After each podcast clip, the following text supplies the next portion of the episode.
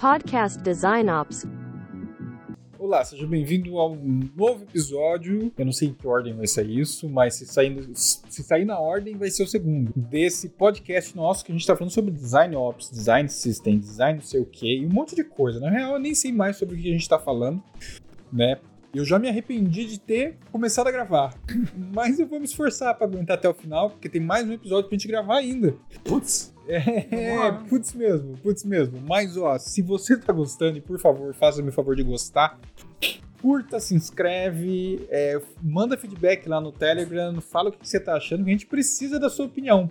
Né? E, a, e aqui é uma mistura de videocast com podcast.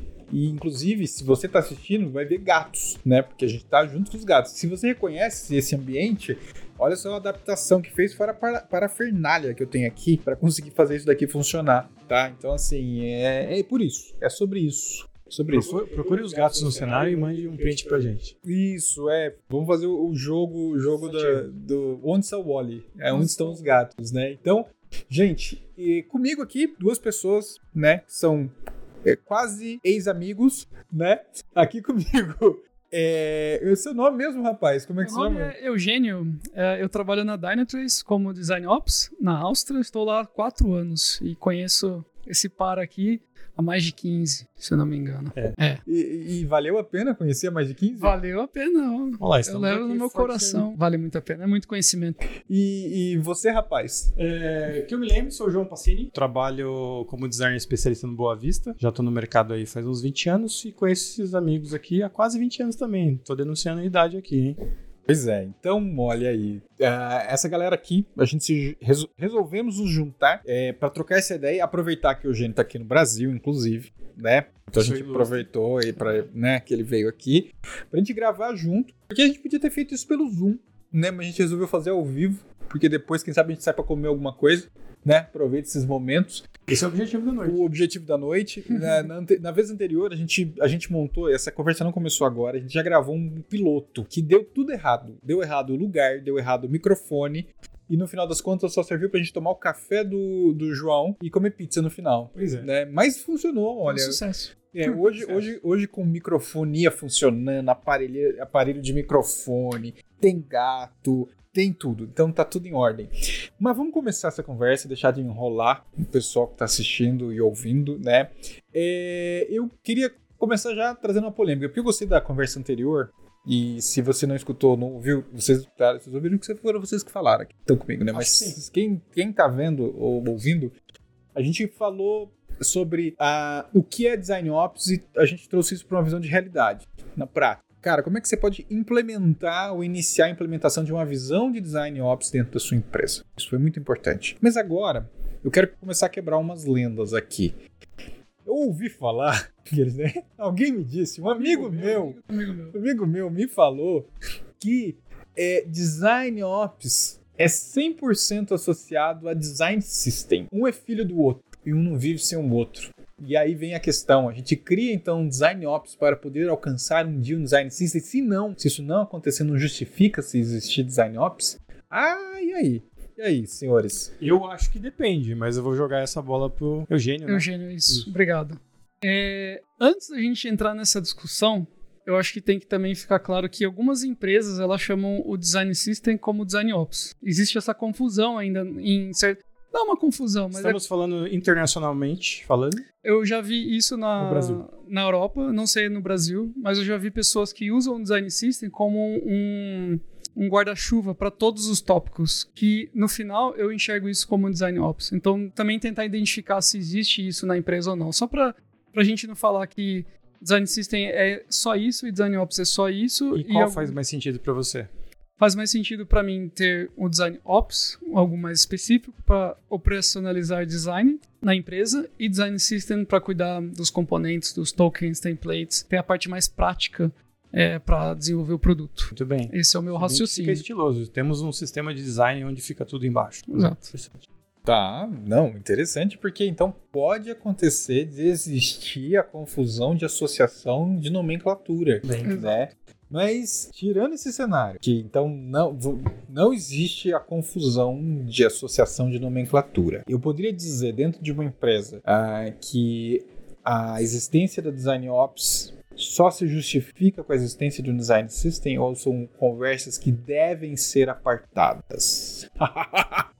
Depende? Dá para começar com depende? Eu diria que não precisa depender. Eu diria que são independentes. Design System é independente de Design Ops. Cada vamos dizer, time, cuida de coisas muito bem específicas que é relacionado com a necessidade da empresa agora. O que a gente precisa? A gente precisa é, organizar os nossos componentes de design, a gente precisa liberar um, um, um set de tokens para desenvolvedores, para eles mesmos criarem coisas, ou a gente precisa focar em processo, focar em ferramenta, em licença, em ritos do time de design, facilitações. Então acho que depende muito do que a empresa precisa no momento. Aí eu diria, ou você precisa de um design system, ou você precisa de um design ops. E eu diria que eles são independentes. Não, que eles são independentes, acho que não há dúvida, mas às vezes existem a questão de um puxa o outro, né? Dependendo do tamanho da empresa, da realidade do momento, né? Então, às vezes tem uma empresa que está ali se estruturando e acaba entendendo que faz sentido criar um design system e às vezes tem umas iniciativas que começam pelo design system e como a coisa vai ficando grande, demanda uma mudança muito maior ali dentro da empresa, né, envolvendo outras áreas e tal. Daí surge a necessidade de organizar isso de alguma forma e o Ops assume. O Ops surge. Já vi esses dois casos. Faz sentido para você? Aí eu falo depende. Aê, importante porque depende realmente depende da empresa e do que está acontecendo a situação, Sim. realmente. É, eu não acredito que o time de, um time de design system, por exemplo, não consiga realizar o, o, todo o processo de design system sem um ops, mesmo que cresça. Eu acho que se a gente estava falando no episódio anterior, a maturidade da empresa, ou até a aceitação de um design system acontece e as pessoas começam a usar, e isso é visto como um produto e uma necessidade do produto para poder é, padronizar como tudo funciona, eu acho que isso naturalmente começa a crescer na empresa, o design system. As pessoas começam a usar, as pessoas começam a perguntar por que, que você não está seguindo o design system? Já estava padronizado isso, esse componente já foi desenvolvido, ou é, esse input já foi criado. Então, às vezes, já acontece isso. Caso não aconteça, caso é, tenha uma resistência, talvez aí um Ops poderia entrar para ajudar. Eu vejo um cenário assim, por exemplo. Sim. Ah, eu acho que é, o depende sempre vai ser a pauta aqui, né? Porque cada empresa tem uma realidade. Então eu já vi de tudo um pouco acontecer, né? Então, desde um design system que nasceu de um UI kit para facilitar a vida do, dos designers, depois foi tomando corpo e uma iniciativa de, de design ops que estava nascendo em paralelo e as duas coisas meio que se juntaram ali, né? Para depois a gente deixar as coisas mais claras e separar também, porque eu acredito muito nisso também. O design system é um produto que serve para atender outros produtos internamente e o Ops vai, vai organizar essa parada toda, né? Mas eu acho que no mundo real tudo pode acontecer, né? A gente vê o negócio a gente vê crescendo, nascendo, caindo de todos os pontos do, do da jornada, assim, dentro de um, de um chapter design, por exemplo, né?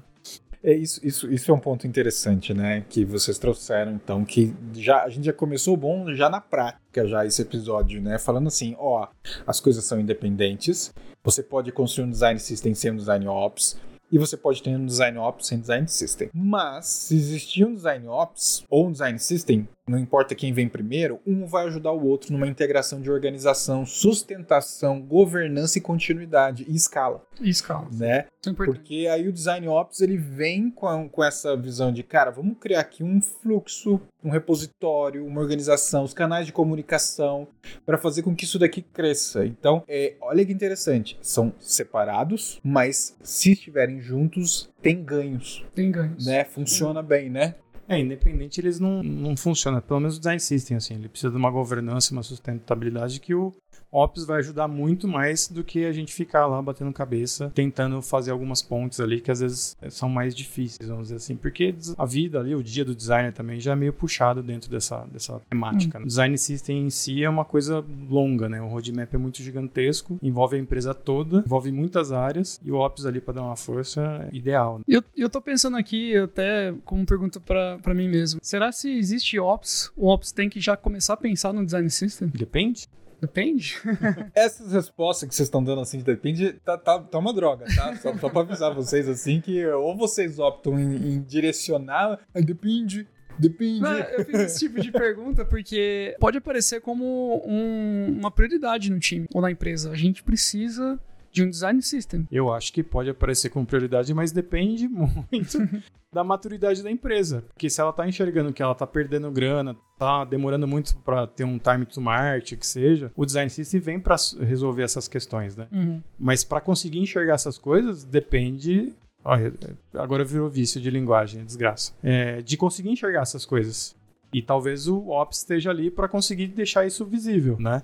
Mas você tem que ter uma certa consciência para entender que o design system vai te resolver algumas questões, certo? Certo. Porque eu tô pensando aqui exatamente isso. Se é, se consolida um time de design system na empresa, em que ponto que nós, no time de design system, por exemplo, observa que a gente não consegue mais porque o roadmap é gigante, tem tanta coisa para fazer na parte técnica, né, criação de componente e tudo mais, por exemplo. Quando que a gente precisa levantar a mão e dizer a gente precisa de ajuda e essa ajuda começa a virar ops? Ou até mesmo ao contrário, né, quando o ops identifica que tá tudo meio bagunçado e a gente precisa de ajuda. A gente precisa de um design system para padronizar as coisas. Então acho que é a responsabilidade de cada um de levantar a mão e dizer preciso de um ou preciso do outro. Acho que eles no fim eles se casam muito bem. É, e os dois caminhos são viáveis, né? A coisa pode acontecer a partir dos dois pontos, né? Exato. É, um, eu acho que vocês tra trouxeram, trazem pontos interessantes assim em relação a é, o design ops, ele realmente vai dar um suporte muito bom para o design system. Mas aí vem uma coisa que é até prévia a toda essa conversa de design ops e design system, que é uma estratégia da equipe de design, para onde nós queremos, né, o que nós queremos fazer dentro da empresa, o que, que, é o impacto de valor que a gente precisa trabalhar dentro da empresa, vamos criar uma estratégia para isso. Um design system um, é uma ferramenta para alcançar essa estratégia de design, para escalar design dentro da empresa? Ok. Mas para organizar isso daqui, a gente vai ter que ter Ops. E aí vem uma coisa: Ops não é só design Ops. Ops também é DevOps, Product Ops. Olha aí. Né? Tem todos, todos esses ops. pilares precisam de uhum. Ops também. Também. Né? E quando você tem uma empresa onde você tem esses Ops funcionando, as pontes entre os Ops são muito melhores para eliminar os silos, né? Exato. E deixa a empresa funcionando bem melhor nesse sentido, né?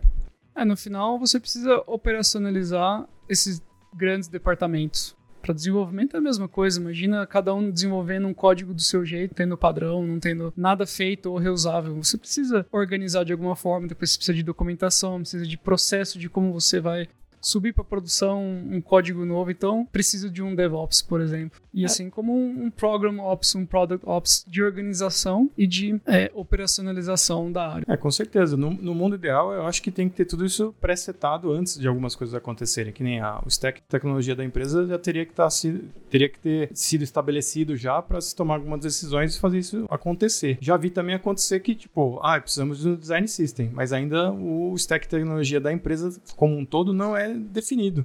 Né? Aí é uma grande dependência. Aí é uma grande dependência. Uhum. E às vezes usar o próprio design system como alavanca para conseguir transformar isso é uma, é uma possibilidade. Uhum.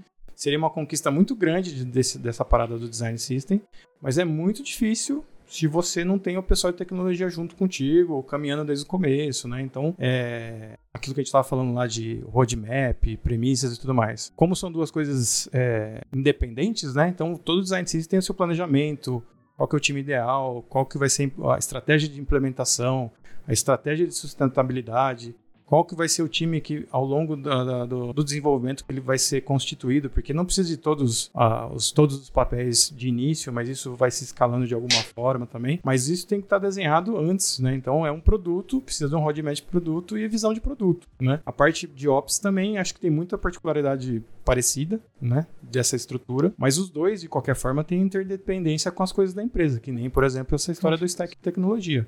Se não veio lá de cima uma definição, todo mundo fica correndo atrás do rabo, né? Eu acho que é uma grande oportunidade usar o design system para acontecer essas mudanças dentro da empresa. Mas de certa forma fica um pouco mais complicado quando você não tem os sponsors lá, como a gente estava falando no, no, episódio anterior. Entendeu? Só design não consegue mudar é, a cultura de uma empresa como um todo, uhum. né? Tem que criar essas pontes, esses, aliados aí e nem sempre tá todo mundo em sintonia. Então, mais um papel do Design Ops aí de tentar ajudar a gente a construir essas pontes. Mas mesmo assim não é mole, né? Não, é um trabalho bem difícil e especialmente se está começando. Eu pensei que você ia falar depende. Não, eu acho que não depende, não. Eu acho que é sempre difícil você iniciar, não só em tópicos de design, qualquer coisa. Pode ser um, um, um PO querendo fazer um processo novo. É difícil. Tem uma pessoa que tem mais experiência com Agile e fala, eu quero configurar um novo time de Agile aqui, pra gente melhorar todos os processos.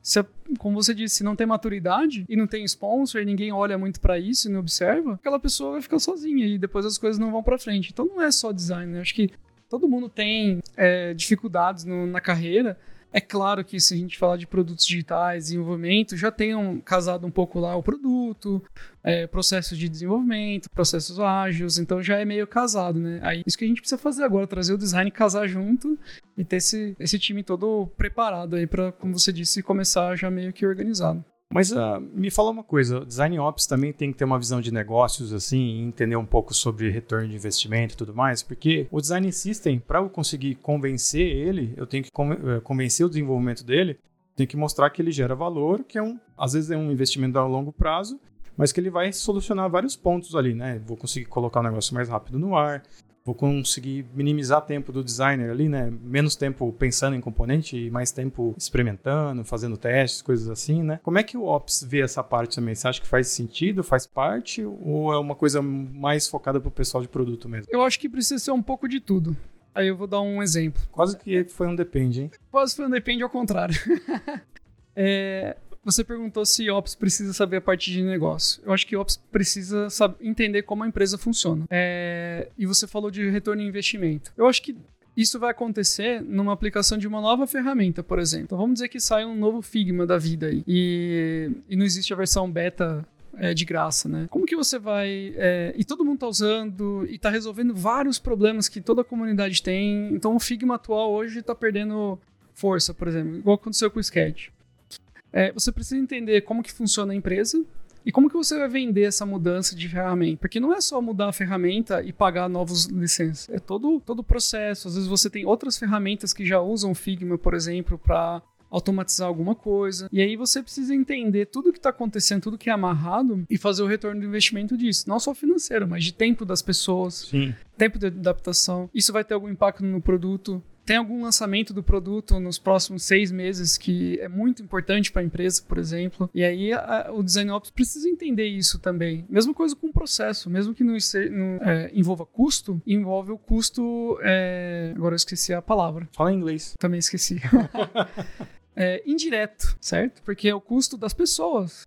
Que as pessoas investem o tempo delas para se adaptar, para às vezes errar e tem que fazer de novo. Então, no fim, é dinheiro, né? Sim, tudo, então... tudo para a empresa no fim é dinheiro, né?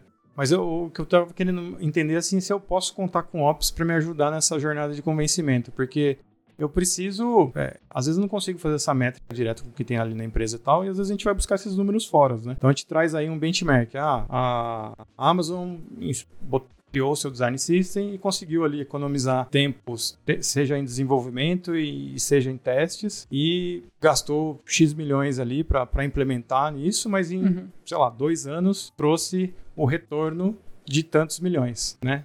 Porque você faz essa conta em cima de, tipo, uma, é, coloquei as coisas, uma, soluções mais rápidas no ar, eu fiz o meu programador ficar menos tempo, daí você consegue fazer aquelas continhas, né? Quantas pessoas, uhum. horas trabalhadas e tal, você começa a fazer esse tipo de conta e trazer ali, porque no final, para você conseguir um sponsor, você vai ter que falar, ó, vou, quero implementar isso aqui, tem essa jornada que cai nessa, que é um pouco longa e tem aquela barriga inicial de produtividade que a gente estava falando uhum. lá, a curva de aprendizado e tudo mais. Então no começo é um investimento, você vai ter que gastar a grana para implementar isso, mas isso pode trazer num tempo X ali mais agilidade, menos tempo fazendo isso e, e transformando isso em dinheiro é uma economia X, né? O Ops me ajuda nisso também? Ah, eu acho que o Ops com certeza pode ajudar, principalmente na parte de começar pequeno. Né, as pequenas vitórias, coisas que a gente falou no, no episódio anterior também. Hum. É, porque se montar um grande projeto de implementação, às vezes é visto. É, as pessoas têm um pouco de medo. Nossa, é uma coisa muito grande, a gente vai ter muita mudança, né? Melhor a gente não fazer, porque já tá funcionando. Mas se implementar um pouquinho aqui, um pouquinho ali, e ter o Ops ajudando a, o time de design system, por exemplo, a trazer alguém que tá. Que, que, que tá feliz em ajudar, que é, nossa, eu já ouvi falar isso em outra empresa, ou eu já trabalhava, na empresa anterior eu trabalhava com design system também, então eu quero fazer, vamos fazer junto. Então, é em conjunto, né? Design Ops e Design System trabalhando nisso, de trazer, é, fazer, sei lá, um, uma reunião sobre isso dentro da empresa, chamar todo mundo, fazer um, uma noite da pizza, por exemplo. Espalhar a palavra. Espalhar a palavra. É, e, e, tentar evangelizar isso de alguma forma. E aí, os dois lados têm trabalho, né? O Design System e o Design Ops. Mas o Ops pode fazer essa parte de facilitação, identificar o que dá para fazer, é, encontrar os sponsors também. E aí o Design System está focando mais na parte prática, né? Criar os componentes de documentação, ter um dev testando e tudo mais, enquanto o Ops está ali espalhando a palavra, como você disse. É, acho que é mais assim, uma ajuda na hora de criar a proposta, né? Porque eu preciso mostrar para o cara ali, para um, um CFO que seja, um retorno, né? Um ROI, para ele ter uma noção. Mas também acredito que a implementação tem que ser. Tem que ter implementação piloto, pequena, ambiente controlado, uhum. para você fazer, para você poder errar e arrumar e tudo mais. Nada homérico, nunca homérico, né? Sempre do pequeno para o maior, que é a proposta do design system no fim das contas, né? uhum. né? Do pequeno para o maior. É, é, eu acho que assim, o, o, design system ele consegue mostrar o ROI. A gente, né? Até no próximo episódio a gente vai dar um spoiler do que, que vem aí para falar sobre isso. É, ele consegue, mas ó, muito bem organizado, a longo prazo, planejado, uma série de coisas. Sim. E o que, que ajuda para acontecer essa organização, essa escalabilidade, essa visão de longo prazo e a manutenção da estratégia? Design Ops, né? A equipe de Ops olhando essa operação, a sustentabilidade da operação, para garantir que o Design Ops e acompanhando as métricas traz o retorno, mas com muito cuidado. Né? Eu acho que é muito interessante a gente alinhar com quem está nos assistindo e ouvindo que, assim, é algo que tem que ser muito bem estruturado, muito bem planejado, muito bem organizado, que a gente vai até falar sobre perfis no próximo episódio. Mas a gente tem que ter essa, essa visão que, assim, é, não é uma coisa que em seis meses eu vou ter um resultado. Pelo amor de Deus. Não. Sabe? Então, calma, planeje, desenhe e, se for possível, tenha um ops que sustente isso aí eu acho que você consegue enxergar o retorno de investimento, porque é muito delicado nessa né, coisa do ROI. A gente fica vendo os cases, ah, Amazon, blá, nossa! É muito monstruoso, né? É, não, e, e, e lindo, mas eles têm dinheiro. E só mostra o resultado bom no final, né? Não é, não. mostra o resultado ruim, o que eles aprenderam, os desafios, qual foram, onde que tropeçou. É, igual os portfólios dos designers, né? A gente incluído, né? Tipo, a gente não botou todo o arroz com feijão que a gente comeu ali, a gente botou só, só coloca os cases mais legais, né? Você não, você não pôs o arroz com feijão? Eu ponho arroz com feijão, eu ponho. É, mostra esse domínio pra nós, então, tá escondido. Mas, ó, um negócio que eu queria perguntar, não sei se vai ser um pular o, o assunto aí. Depende, depende. Faz a pergunta, coisa eu te corto. Design Ops pode começar como uma guilda? É, cara, é, é um ponto muito interessante essa relação de guilda com Design Ops. Muita calma nessas horas. Não adianta você implementar uma guilda achando que a guilda gerará o design ops, né? Essa relação é meio estranha. Eu acho que as guildas são muito importantes para gerar o pensamento e a cultura de design ops que nós tínhamos falado, que é o senso de responsabilidade das pessoas em organizar o próprio time. A partir dali, uma liderança bem estruturada enxerga pessoas possíveis e aí começa talvez tirar dessa guilda o fruto de um possível futuro ops, tá? Talvez a guilda é quase um POC de um, de um design ops, né? É um piloto, é uma fomentação, né? é. Sim. E que é um POC, para todo mundo saber. Por favor, explique pra gente. Você que comentou. Não, mas você é o cara mais técnico. Proof of Concept? Yes. A prova de conceito. Bem, eu tava querendo ver se tava bom. Aqui foi uma aposta que assim, um, ble, um blefou, um blefou, o outro pediu 6, um pediu 12 e ele, ele trocou. Você, você cuida, você se ferrou nessa, hein? Não, mas eu sabia, só tava querendo ver se tava bom. Eu sabia, eu só, eu só fiquei na dúvida se o que era o P. Eu esqueci completamente, eu não ia falar ela, mas eu achei divertido vocês dois se matando aqui. Ah, então, a gente se mata, né? Mas faz parte. Voltar, voltando nesse ponto, né? Eu acho que é isso. Eu acho muito válido. Eu sou uma pessoa super, uh, uh, assim, putz, voto super em construir guilda. Inclusive, na empresa que a gente trabalhou junto, Sim. eu fomentei a ideia da guilda, mas ela tem que ser, assim, não adianta você criar guilda por criar guilda. Porque o guilda, a guilda por si só tem um vilão, né? Que é o tempo agenda, né? Então o pessoal ali tem todos os seus afazeres dos squads ou do hub que você está trabalhando e acaba isso consumindo tempo de dedicação no assunto da guilda, né? Então, para começar, pode ser muito bom, mas tem tempo determinado, né? É, vale falar aqui o que é guild, né? A gente falou o que que é Pokémon, o que que é guilda. né? Guilda é a associação que agrupava em certos países da Europa durante a Idade Média indivíduos com interesses comuns, tipo negociantes, artesãos, artistas, e, vis- e visava proporcionar assistência e proteção aos seus membros. Você procurou no Google? Tá no Google, é óbvio. Eu tenho essa facilidade aqui. E aí, o que, que significa isso quando a gente traz para o trabalho? É você exatamente fazer um trabalho né, de cooperação em grupos para tocar assuntos semelhantes dentro da empresa. Isso não tá no Google, isso é eu explicando mesmo. Então, assim, ah, vamos ter uma guilda voltada para comunicação não violenta dentro da empresa. Então, essa guilda vai criar um planejamento, uma estratégia para desdobrar o tema. E muito importante o que você falou, associado a uma, uma meta, né? Que a gente usa muito no caso OKR, né? Ob- Objetivos e Key Results, obje- resultados chaves. Então, quando você constrói guildas, ela tem que ter essa visão. Agrupamento de pessoas com foco no objetivo e com uma métrica para ser alcançada e depois apresentada. E aí vai o modelo de guilda e tudo mais que você quer. Então, né, guilda para Ah. isso.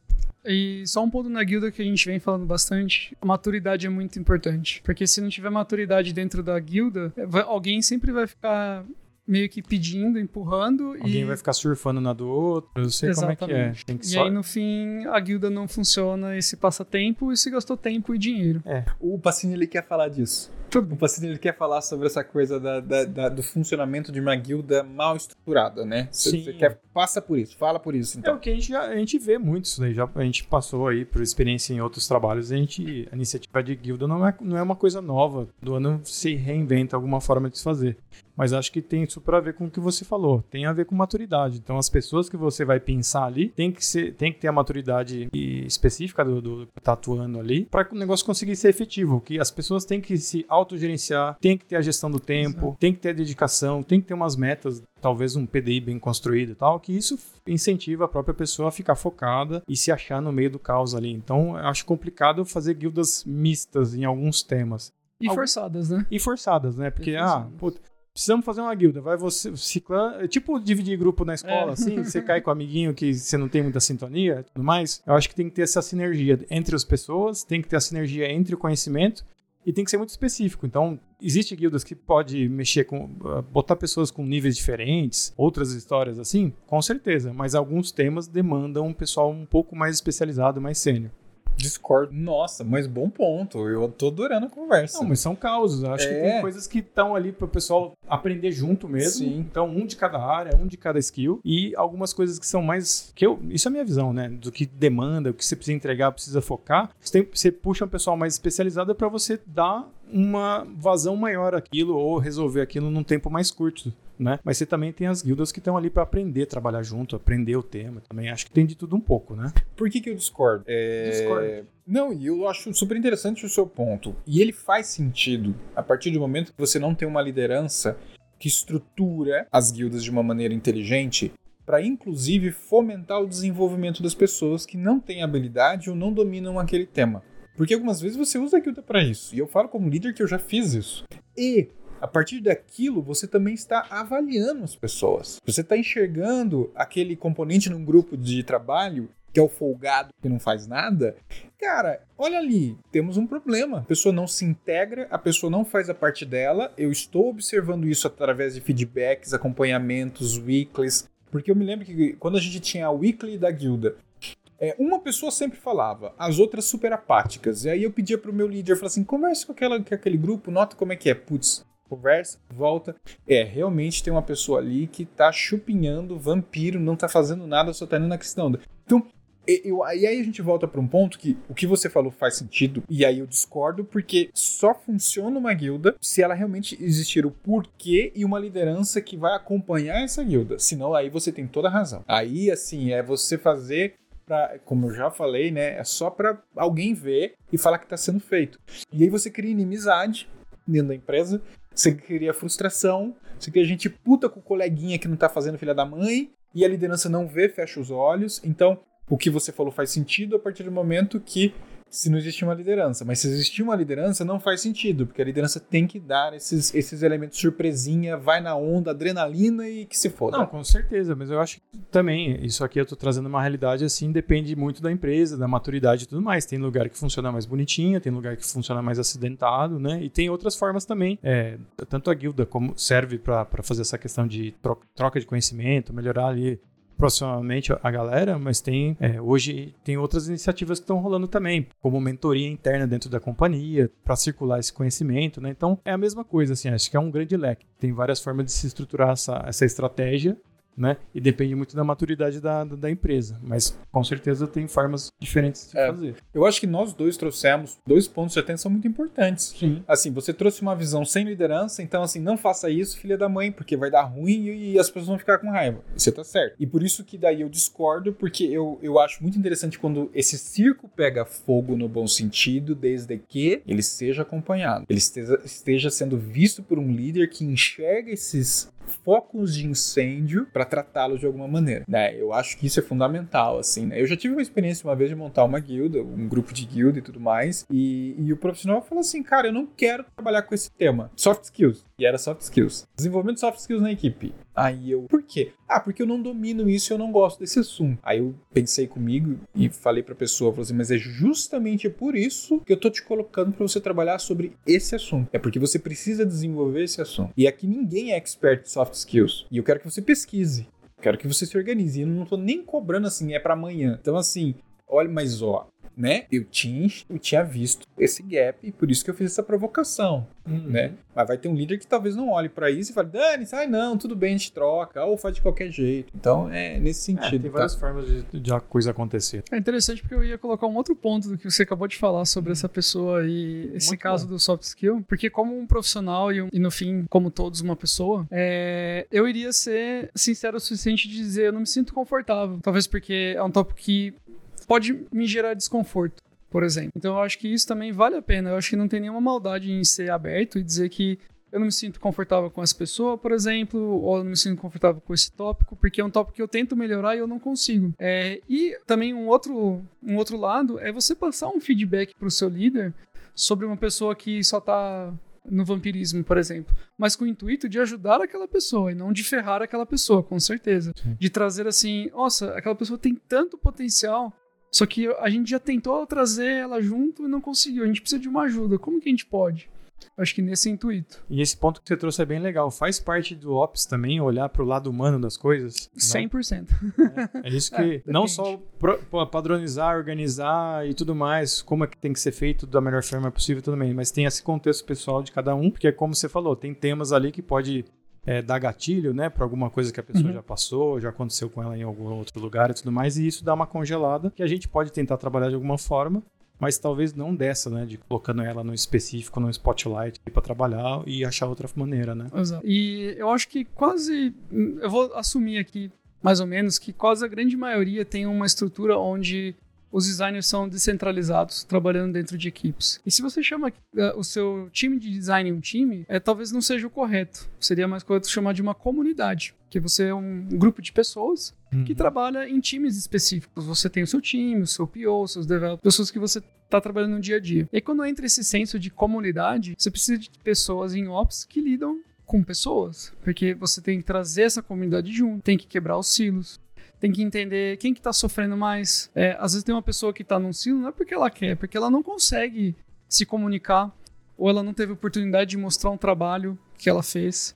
Então eu acho que isso também é, é onde você começa a criar o senso de comunidade e quebrar esses silos entre escritórios, times, pessoas, é, experiências, áreas de design, é, pesquisa, produto, por exemplo. Então tem, tem que ter também esse lado mais humano da coisa, com certeza. Legal, então o Ops também é um lugar onde a gente pratica a nossa máxima empatia com a galera. E você acha ainda que faz sentido é, botar uma pessoa específica de, de people dentro de um design Ops, por exemplo, para ter essa visão um pouco mais organizacional, de relacionamentos assim, profissionais? Assim como um time agile, ágil de desenvolvimento, quanto mais variedade você tem de pessoas com, back, com Background backgrounds diferentes, ajuda muito mais.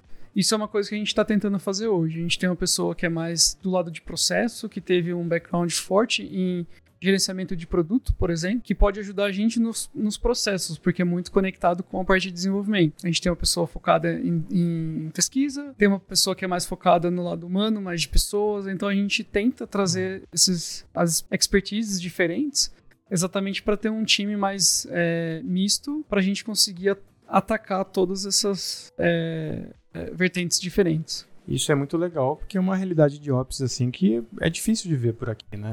Ter e pilares eu, específicos. Exatamente. E é, eu posso dizer que eu me, me, enganei dizendo que pessoas de ops, design ops, poderiam, deveriam ser apenas vindo de design. Isso estava errado.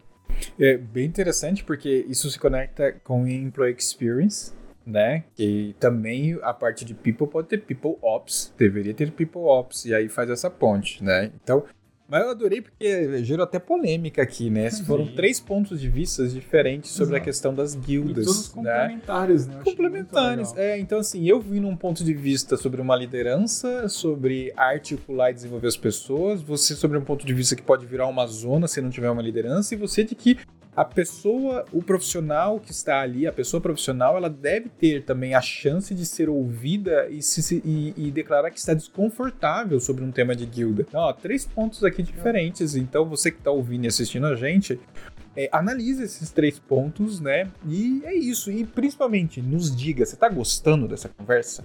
Essa conversa está sendo eu útil para você? Pra mim, tá eu, não perguntei, eu não perguntei para vocês, eu perguntei para quem está assistindo ou ouvindo a gente. Com certeza.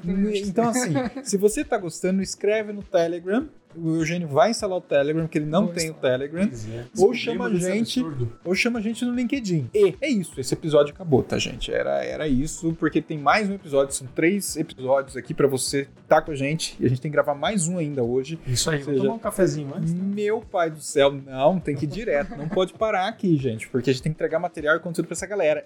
Então é isso. Isso aí. É isso. Se inscreva no YouTube do Design Team, se inscreva nos podcasts, manda feedback, compartilhe esse conteúdo, fala pra gente se você tá gostando porque só assim a gente vai gravar o que a gente vai prometer no próximo episódio. Um grande abraço. Tchau. Valeu, gente. Valeu.